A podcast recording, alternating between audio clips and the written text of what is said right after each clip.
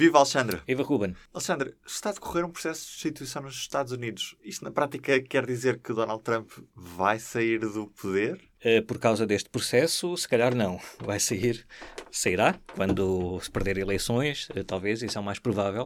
Uh, mas agora, a falar a sério, há um processo a decorrer na Câmara dos Representantes de destituição ou de acusação o processo, o grande processo a que geralmente as pessoas, que as pessoas pensam quando se fala em impeachment é Uh, correr mesmo com o presidente dos Estados Unidos para fora da Casa Branca. Isso é, é, é ainda muito difícil de, de, acontecer neste caso, mas uh, na verdade um processo de impeachment ou de impugnação é uma acusação contra um presidente, que é feita, essa acusação é feita na Câmara dos Representantes e depois o Senado tem de julgar essa acusação e condenar ou não condenar. E se condenar é que o presidente sai efetivamente da Casa Branca. E porquê é que estamos a falar de impeachment agora? Porque nós já, já, estamos a falar de impeachment desde novembro de 2016, desde que o Presidente Trump ganhou as eleições. Mas agora uh, com mais uh, gravidade, porque uh, surgiram informações a partir de, de, agosto, mais ou menos agosto, setembro, de que o Presidente Trump e alguns dos seus colaboradores mais próximos na Casa Branca, e ainda que não façam parte da Casa Branca também, como o advogado pessoal dele, o Rodolfo Giuliani, tinha uma espécie de operação paralela em relação à Ucrânia. Quer dizer, por, por, um lado, o Departamento de Estado norte-americano fazia a sua política normal das relações entre os Estados Unidos e a Ucrânia, e uh, aparentemente o Presidente Trump e esses tais amigos tinham ali uma, uma, uma, política paralela com outros objetivos. Desses objetivos eram do interesse, à partida, do que se sabe, do interesse do Presidente Trump, pessoalmente, uma coisa ao Departamento de Estado que aplica políticas que possam interessar ao país, aos seus interesses, dos Estados Unidos. Nesta operação paralela eram os interesses do Presidente Trump, políticos. E que interesse é que ele tinha? Tinha o interesse de prejudicar a imagem de um dos seus eh, possíveis adversários nas eleições de 2020, que é o Joe Biden, do Partido Democrata. Muito rapidamente, o Joe Biden, há uns anos, quando era vice-presidente dos Estados Unidos, com o Barack Obama, depois da, da revolução na Ucrânia, em 2014, eh, ele, na Casa Branca, eh, era o responsável, assumia-se como o responsável máximo pela política norte-americana em relação à Ucrânia. Por essa altura, o filho dele, o Hunter Biden, eh, foi contratado para a administração de uma empresa de gás ucraniana, a Burisma. E pronto, logo aí havia um conflito de interesses, não é difícil admitir isso, qualquer que fosse a, pessoa em causa, haveria certamente aí uma suspeita de conflito de interesses. O que nunca houve foi uma suspeita ou indícios suficientes para abrir uma investigação sobre qualquer uh, hipótese de corrupção por causa desse, desse conflito de, de interesses. Mas Donald Trump fez pressão para que essa investigação existisse. Uh, fez pressão para que essa investigação existisse e é isso que está na base deste processo de destituição, de destituição na Câmara dos Representantes. Ou seja, aí em agosto, por volta de agosto, só para recapitular um bocadinho o, calendário da coisa, por volta de agosto, um, um agente da CIA norte-americano, que obviamente, uhum. cuja identidade obviamente se conhece, porque ele é, está registado como um whistleblower uh, oficialmente, um, denunciou essa operação em que supostamente o presidente Trump estaria a, a, tentar forçar o presidente da Ucrânia a abrir uma investigação na Ucrânia uh, criminal contra o Joe Biden e o Hunter Biden, mesmo não havendo indícios, uh, não, não, não havia nada para além desse conflito de interesse. E um, se ele não fizesse isso, os Estados Unidos não enviariam para a Ucrânia um pacote de ajuda de cerca de 400 milhões de dólares para uh, comprarem material de guerra e, manutenção do que já têm para combater os separatistas pró-russos uh, no, no, leste da Ucrânia. Ora, um, isso é obviamente ilegal e é um crime porque uma coisa é fazer avançar ou defender os interesses dos Estados Unidos como como país e, por exemplo, o, exemplo que alguns mais próximos do, ou até o chefe de gabinete dele, numa, numa conferência de imprensa um bocadinho, eh, que correu um bocadinho mal nos últimos dias, eh, tentou argumentar, disse, ah, mas isso é normal porque nós, por essa altura, também estávamos a reter eh, o envio de ajuda para, para Guatemala, Honduras e El Salvador, enquanto eles não mudassem as suas políticas de imigração. Ora, não é a mesma coisa, porque neste caso, mal ou bem, independentemente do que nós achamos, os Estados Unidos estão a pressionar outros países para eles mudarem políticas que vão ao encontro dos interesses dos Estados Unidos como país. No caso do Donald Trump é diferente, porque o país não tem qualquer interesse em que um candidato uh, adversário de Donald Trump, sobre o qual não existem indícios de corrupção, seja investigado só para que ele saia fragilizado nesta campanha. Portanto, aí estará a troca de favores, um, que, que, consiste basicamente em pedir ajuda de um país para prejudicar um adversário político do presidente Trump e, uh, enquanto isso não acontecesse, ele não enviaria a tal ajuda financeira e também não aceitaria receber o presidente Zelensky da Ucrânia na Casa Branca. Depois disto tudo, o Partido Democrata resolveu finalmente avançar para esse processo de impeachment. Em que estado é que isto está nesta altura? Hum. Um, um dos argumentos do Presidente Trump e dos, de, dos seus mais acérrimos defensores é que este processo está a ser uh, conduzido à margem da Constituição, é um processo ilegal. Ora, uh, isso não será assim porque a Constituição dos Estados Unidos o que, o que diz é diz claramente que só a Câmara dos Representantes é que pode abrir e, e, acusar um processo e acusar um presidente dos Estados Unidos, um juiz do, do, Supremo também, etc. Mas estamos a falar aqui de um presidente dos Estados Unidos e só o Senado é que pode julgar essa acusação não, não explica como é que esse processo deve ser feito. Não há, não há assim, nenhuma obrigatoriedade de a maioria do Partido Democrata na Câmara dos Representantes. Neste caso, noutros processos de impeachment já foi a maioria do Partido Republicano, porque o Presidente era de, do Partido Democrata. Uh, não, eles não têm nenhuma obrigatoriedade de, por exemplo, como diz o Presidente Trump, de fazer uh, uh, audições em direto na televisão para toda a gente ouvir o que as testemunhas têm para dizer. Isso vai acontecer, em algum ponto do processo isso vai acontecer. As mesmas pessoas que estão a ser, ouvidas agora em segredo vão ter a oportunidade de dizer estas coisas em público, até porque interessa ao Partido Democrata, como partido que está a promover o, processo de impugnação, eh, criar apoio popular à volta deste processo. Portanto, só pondo as pessoas a falarem on é que muitas pessoas indecisas podem tomar uma decisão ou outra. Mas, por enquanto, estamos numa fase ainda muito inicial do processo e estas pessoas, e os, as pessoas que estão a ser ouvidas e os documentos que eles estão a pedir para, para terem acesso relacionado com este caso, estão a ser lidos em, em, em, em salas uh, secretas e do, na, na, Câmara dos Representantes, mas não é também verdade que esteja a ser escondido do Partido Republicano, porque tanto estas testemunhas como os documentos estão a ser consultados em sede de comissão da, da, da Câmara de Representantes. Há três comissões envolvidas nisto e essas comissões Tem têm membros dos dois partidos. Membros dos dois partidos. Portanto, os, os membros do Partido Republicano também podem ouvir o que essas testemunhas estão a dizer. É certo que neste momento ainda não podem intimar testemunhas uh, para defender o Presidente Trump, por exemplo, mas terão esta oportunidade num processo aberto de impeachment que, uh, nesta fase, o que o Partido Democrata está a tentar fazer ainda é uh, reunir provas suficientes e, e testemunhos credíveis para ter um argumento forte para quando levar ao plenário da Câmara dos Representantes, quando fizer a pergunta, querem, autorizam-nos a abrir um impeachment, um processo mesmo oficial de impeachment com estas regras e tal, aí já vão ter mais um caso mais sólido para, para convencer o, a Câmara dos Representantes a aceitar. E a partir daí, então, sim, os republicanos poderão ter acesso a tudo e fazer eh, chamar as suas testemunhas e tudo. Mas é pouco provável que este processo vá até ao fim. Uh, o processo, à partida, o que sabe agora, uh, há agora muito mais hipóteses de chegar até ao fim do que havia há uns meses, sendo que temos de explicar bem o que é que é esse fim. Se o fim para ti for que o presidente dos Estados Unidos uh, seja destituído, e saia da, da, da, Casa Branca, muito dificilmente chegaremos a esse fim. Mas é, é provável que cheguemos a outro fim, que também é um fim, neste caso há dois fins, que é a conclusão do processo com o julgamento no Senado. Depois o Senado pode decidir condenar o presidente hum. e afastá-lo, ou dizer que não há provas suficientes para a sua condenação e ele mantém-se no posto, mas o processo chega ao fim uh, igualmente. Alessandra, disseste-me que o processo estaria mais próximo de chegar a um fim. Hum. O que é que te leva a dizer isso? Bom, processo, como nós já falámos aqui várias vezes, é um processo, e isso é bom que, que tenhamos todos presentes esta ideia, porque às vezes há, há pessoas que por vezes pensam que isto é um processo do, para uns tribunais comuns e uhum. que é uhum. preciso apresentar provas e depois vai lá um especialista dizer que o sangue estava ali e tal. Isso não, isso não tem nada a ver com o processo. É política. Uh, é política, portanto, a base disto tudo é não é uh, que, que os, os, crimes estão perfeitamente tipificados e depois vão à procura de indícios para provar que isto aconteceu e, e, as pessoas vão dizer, pessoas independentes e completamente, supostamente independentes, vão ter uma decisão sobre aquilo.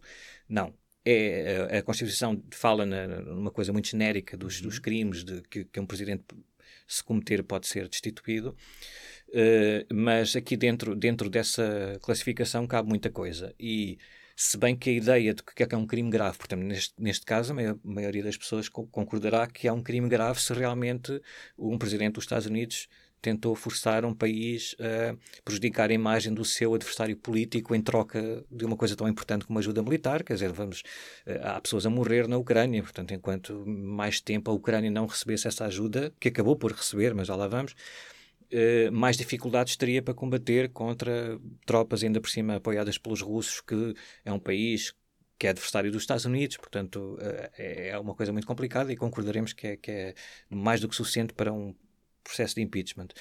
Uh, mas, essencialmente, é, tem de se convencer os, os, os congressistas, a Câmara dos Representantes, os, os senadores, de que o presidente é culpado de, desse crime. É diferente de um processo num tribunal comum, porque hum, nós sabemos que há, isto pode parecer muito evidente, não é? Vão lá 50 testemunhas dizer sim, o presidente isto, isto, isto.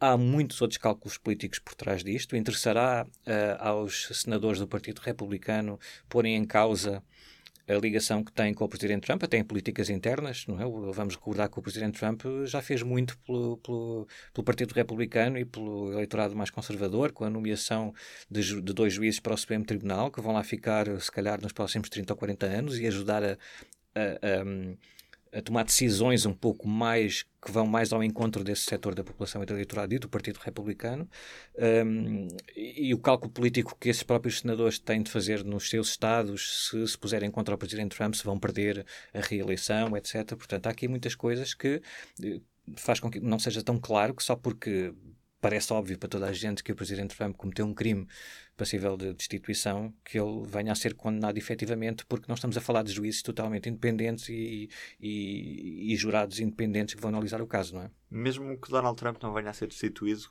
este processo, que dano é que lhe está a causar na imagem numa possível reeleição, visto que estamos a pouco mais de um ano de, das eleições? O, o, que se pensa é que, um, como a base eleitoral do Presidente Trump em 2016 já é de alguma forma limitada isto no sentido em que isto não é não é, um, não é dizer bem ou mal é, é, é em princípio é, de, não se esperava que o presidente Trump pudesse alargar muito a sua base de apoio, como aconteceu com outros presidentes que dividiam o país à partida, mas depois, como foram moderando as suas posições, ou houve acontecimentos históricos que levaram a que a, a intervenção desse presidente, como foi o presidente George Bush, por exemplo, do 11 de setembro, um, que cresceram muito em termos de popularidade e que alargaram a sua base de apoio porque tomaram medidas ou responderam a exigências de, de, do mundo que levaram a que mais pessoas que à partida não concordavam com, com esses presidentes uh, passaram a vê-lo de outra maneira. Com o presidente Trump isso seria mais difícil logo à partida. Uh, Sabia-se isso. E isso continua assim. Quer dizer, não é bom e mau para o presidente Trump. É mau porque, obviamente, um presidente uh, terá mais probabilidades de ser eleito ou reeleito quanto mais apoio tiver, mas ao mesmo tempo, se o seu apoio for suficiente para lhe garantir uma eleição, ele também não precisará de alargar muito essa base. Isso é uma coisa que só depois nas eleições é que vamos conseguir confirmar ou não, mas ele sabe também que hum, se ele começasse agora a tentar agradar a outras pessoas, já não cola, não é? Isso, já, já não, isso não é assim. As coisas não mudam assim. Portanto, ele não tinha qualquer hipótese se não tem nenhum incentivo, nem ele quer isso, não é? Para mudar a forma de lidar com as coisas, porque ele está, ele é assim, as pessoas que o apoiam uh, contra tudo e contra todos gostam que ele seja assim, e não é porque toda a gente diz que ele está a mentir que as que vão acreditar, ou se calhar acreditam, mas não querem saber. O problema aqui é que muita uhum. parte da população não quer saber uh, se o presidente mente ou se não mente, ou se está a prejudicar ou se não está a prejudicar é o presidente deles e isso não, não, não vai mudar com qualquer acusação do Partido Democrata. Antes, pelo contrário, estão, veem isto, como o próprio presidente lhes diz, que é uma campanha contra ele, uma cabala, uma campanha negra, uma caça às bruxas. Eh, não há argumentos, porque o, os, as testemunhas eh, continuam a ir à Câmara dos Representantes dar nomes, falar sobre chamadas telefónicas, sobre reuniões, sobre coisas que ouviram dizer, coisas a que assistiram, e do outro lado a Casa Branca diz isto é uma caça às bruxas. Portanto, é suficiente para os seus apoiantes mais um, ehm, indefetíveis. Para outros, se calhar, já não é assim tão convincente e daí o apoio ao impeachment estar a subir, segundo as sondagens. Alexandre, estamos numa semana muito agitada. Que novidades é que nos trouxe este processo durante esta semana? Uh, nos últimos dias, e principalmente na terça-feira, foi ouvido uma testemunha muito importante, que é o William Taylor, que é o espécie de embaixador interino dos Estados Unidos em Kiev, ele entrou na primavera de, deste ano foi chamado pelo secretário de Estado americano, Mike Pompeo, foi, ele foi buscá-lo à reforma praticamente, porque este William Taylor já estava há 50 anos a trabalhar na... na era, começou no, no, no, como militar, foi, esteve na guerra do Vietnã e depois foi para uh, embaixador em vários, em vários cargos.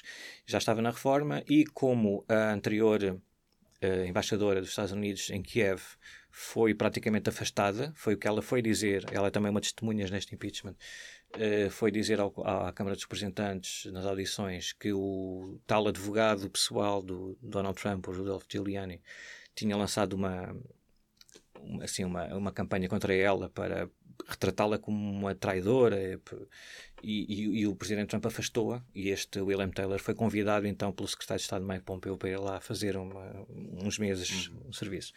Uh, só que o William Taylor assim que chegou lá, segundo ele, no testemunho que, que, que, que na audição de terça-feira na Câmara dos Representantes, apercebeu-se em pouco tempo que havia ali dois departamentos de Estado ou, duas, ou dois gabinetes de política externa nas relações do, dos Estados Unidos com a Ucrânia. Um, o oficial, em que oficialmente e em que, e em que uh, eh, 90% do Departamento de Estado norte-americano está investido, uh, trabalham para isso e com esse objetivo, para reforçar as relações dos Estados Unidos com a Ucrânia, para deixar bem claro perante a Rússia que eles apoiam a Ucrânia, até em termos de ajuda militar, estão, estão com os ucranianos, estão a apostar e estão a, a, a, a trabalhar com o novo presidente ucraniano para combater a corrupção, etc. etc.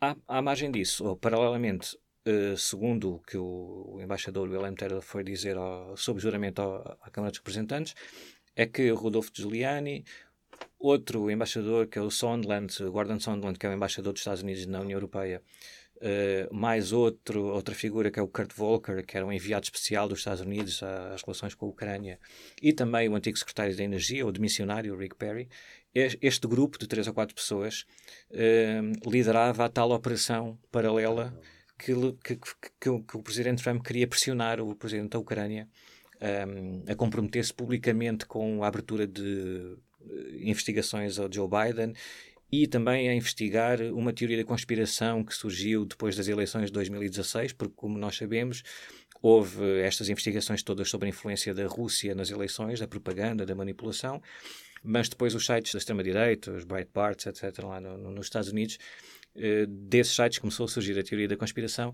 que a tal campanha de propaganda e manipulação foi feita foi pela Ucrânia que para depois dizer que tinha sido a Rússia que é para pôr o presidente Trump e a Rússia como se estivessem os dois aliados, pronto, uma coisa assim, uma salganhada que é, que é conspirativa muito interessante que o Donald Trump também queria que o presidente Zelensky anunciasse publicamente. Basicamente, o que queria é isto: olha, tu vais dar uma conferência de imprensa e dizes: Nós vamos abrir um, uma investigação contra o Joe Biden e o filho dele por suspeitas de corrupção e vamos também investigar uh, a acusação de que foi a Ucrânia, foram os meus antecessores que estiveram uh, metidos nesta, nesta perseguição contra o Donald Trump.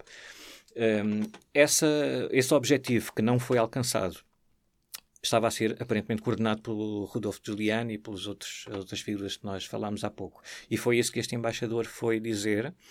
Uh, é, é muito importante porque ele disse uh, claramente que, e depois deu mais nomes, que a partir daí agora as comissões da Câmara dos Representantes vão intimar mais pessoas que ele citou lá para, para ir construindo mais o puzzle. Eh, ele disse claramente que houve uma troca de favores, que o presidente Trump eh, coordenou, liderou esta operação, eh, que era no terreno executada pelo Giuliani e pelos outros amigos, ou os três amigos, como eles são, um, para fazer esta pressão sobre o presidente dos Estados Unidos, que é ilegal e que foi por isso que foi aberto este processo de impeachment.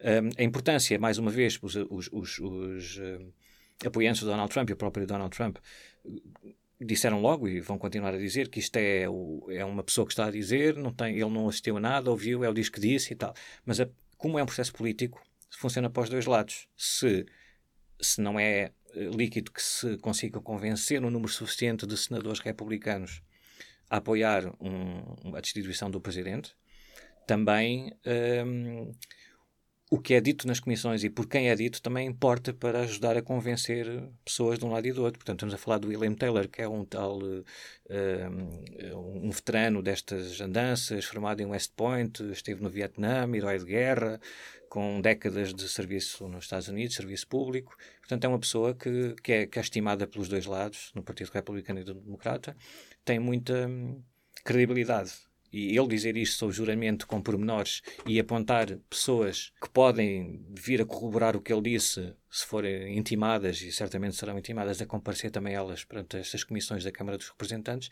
o que nós vemos é isto: é que podemos chegar ao caso em que o, as razões para a acusação quanto ao Presidente Trump existem, qualquer pessoa consegue ver isso, é só uma questão dos senadores do Partido Republicano aceitarem isso também e hum, o cálculo político que eles estão a fazer ainda neste momento, que é não é não não interessa, não lhes interessa nem a eles nem na visão que eles têm do país virar-se contra o presidente Trump.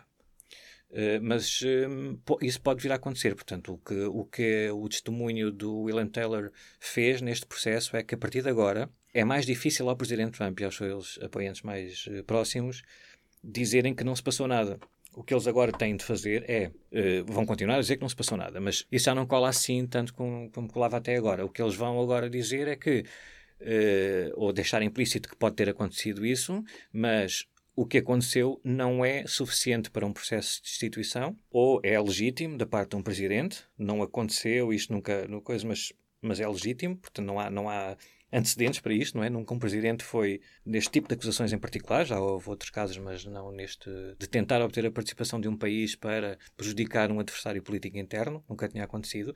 Portanto, é possível que eles tenham possam dizer que é legítimo uh, ou que não ou que pode não ser legítimo, mas também não é assim tão grave que, uh, que, que, seja passível de impeachment, mas já estamos aqui a ver que há um segundo passo. Já não há muitos argumentos para dizer que não se passou nada.